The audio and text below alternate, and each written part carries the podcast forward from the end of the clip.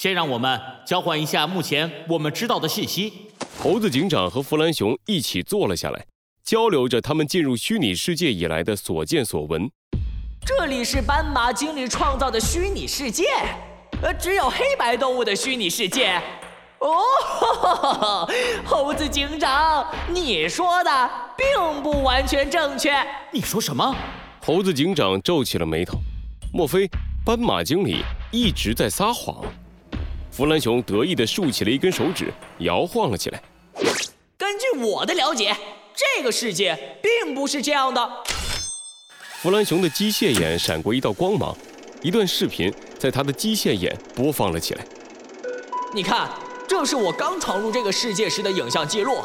在我刚闯入这个世界的时候，这里还有很多不是黑白色的动物。但是斑马精灵每一次出现，都会让一堆小动物失去原本的色彩，变成黑白色。这些动物就会无条件的臣服斑马精灵。猴子警长扶起了自己的下巴。你这么说的话，斑马精灵就像一个病毒，不断的污染着这个虚拟世界。是的。而且根据我的分析，这里的其他动物也和我们一样，是通过神经连接头盔进入这个虚拟世界的。也就是说，变成黑白色的动物不仅被困在这里，还被斑马经理给洗脑了。什么？原来是这样！猴子警长重重地捶了一下墙壁，他终于明白了斑马经理的意图。斑马经理，不，这个邪恶的破坏者联盟。也想在现实里建立一个由黑白动物统治、彩色动物沦为异类的世界。弗兰熊，告诉我从这里出去的办法。我必须马上抓住斑马经理，终结他们的阴谋。嗯，其实吧，方法很简单，我们只要在现实世界里打晕斑马经理，把他抓起来就可以了。不行，我做不到。猴子警长皱起眉头，打断了弗兰熊的话。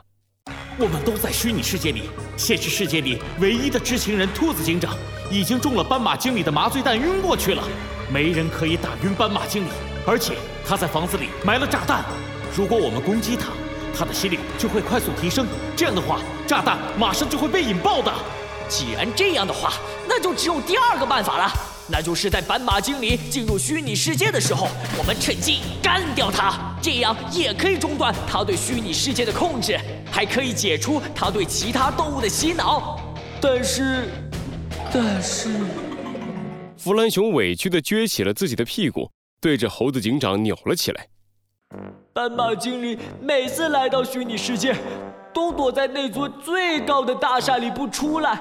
我好不容易有机会伪装成熊猫去接近斑马经理，想要干掉他，可是刚到半路就被狗发现了，追着我的屁股咬，都肿了。嗯，你看，你看，你看，你看。猴子警长没有理会扭着屁股的弗兰熊，他看着黑暗的下水道，一个计划缓缓地浮现。很好，现在。我知道我们该做什么了。斑马经理不出来，我们就把他引出来。罪恶藏在谜题之下，真相就在推理之后。猴子警长探案记：破坏者联盟四干扰作战。猴子警长，你躲到哪里去了？快出来吧，让我看看你丑陋的、惶恐的样子。斑马经理手上拿着一个平板电脑，兴奋地点来点去，屏幕上显示着虚拟世界的样子。斑点狗们正在到处狂奔，寻找着猴子警长的踪影。嗯，奇怪，怎么这么久还没找到？这猴子警长到底躲到哪里去了呢？斑马经理皱起了眉头，斑点狗大队已经快搜遍整个黑白王国了，哪里都没有猴子警长的踪影了。上次闯进我黑白王国的那只熊也不见了，他们不可能逃出这个世界。嗯，那会躲到哪里去呢？斑马经理的平板电脑响了起来，上面显示着一条信息：在公园发现一个穿警服的身影。疑似猴子警长，哈哈，太好了，那绝对是猴子警长。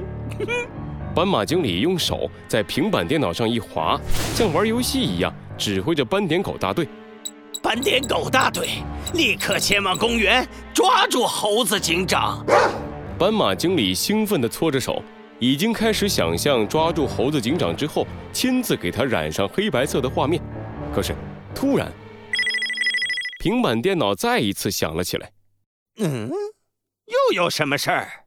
斑马经理点开一看，又是一条信息：在西北边的小巷发现一只猴子，肯定是猴子警长。哎，猴子警长怎么突然跑到那儿去了？算了算了，没事没事。斑点狗大队掉头往西北边去。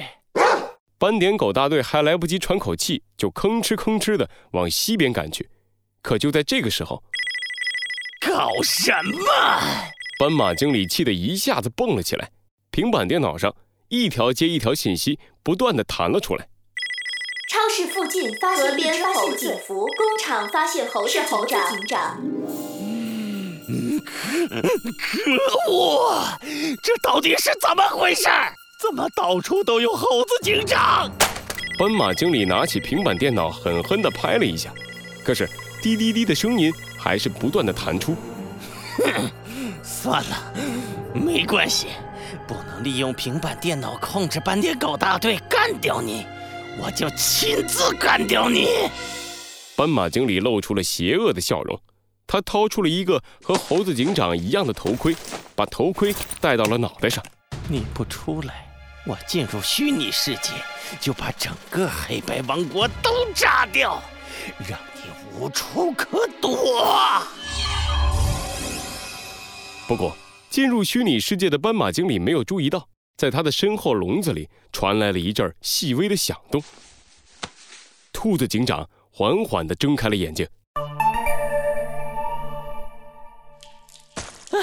休息一下，休息一下，猴子警长，我受不了了。黑漆漆的下水道里，弗兰熊一屁股坐在地上，对着猴子警长大声抱怨。他的身上穿着猴子警长的警服。嘘，小声点。猴子警长比了一个嘘的手势。我们第一阶段的计划基本成功了，还好你对下水道的地形比较熟悉，我们可以通过下水道快速移动，让斑点狗大队无法确定我们的位置，扰乱斑马经理的控制。呜呼呼呼呼！那是我屁股上的伤可不是白流的，来下水道就像回家，超亲切的啦。接下来我们的计划可以进入第二阶段了。第二阶段，没错。根据我的推理，斑马经理很有可能在现实里观察着虚拟世界里的动静。一旦斑点狗大队迟迟没法找到我们，他有很大的可能会亲自进入这个虚拟世界来追捕我们。等他一出现，我们就找机会击败他。原来是这样，你可真是太聪明啊！不对，本天才也想到了。哼。斑马经理这个只喜欢黑白色的变态，让我们给这个没品位的家伙一点颜色看。弗兰熊的话还没说完，下水道突然传来一阵剧烈的震动。呃，怎怎么回事？虚拟世界还会地震？你们去把我的黑白大炮拉出来，把这一片轰平。呃，对了，小心一点，不要打到我的黑白大厦了。斑马经理的声音从地面上传了过来。弗兰熊和猴子警长对视了一眼。猴猴子警长，你不是说可以干掉斑马经理吗？快去呀！没想到斑马经理居然有大炮，现在我们可能不能这么莽撞地冲上去了。突然，猴子警长的耳朵动了动，他好像听到了一个巨大物体破空而来的声音。不好，快趴下！猴子警长猛地扑了出去，把弗兰熊按倒在地。弗兰熊惊恐地看着面前坍塌的下水道，只差一秒，他和猴子警长就要被压在倒塌的石块下面。谢谢谢你，猴子警长。哦，原来你也是个会说谢谢的家伙。猴子警长站起来，拍了拍身上的灰尘。谢就不必了。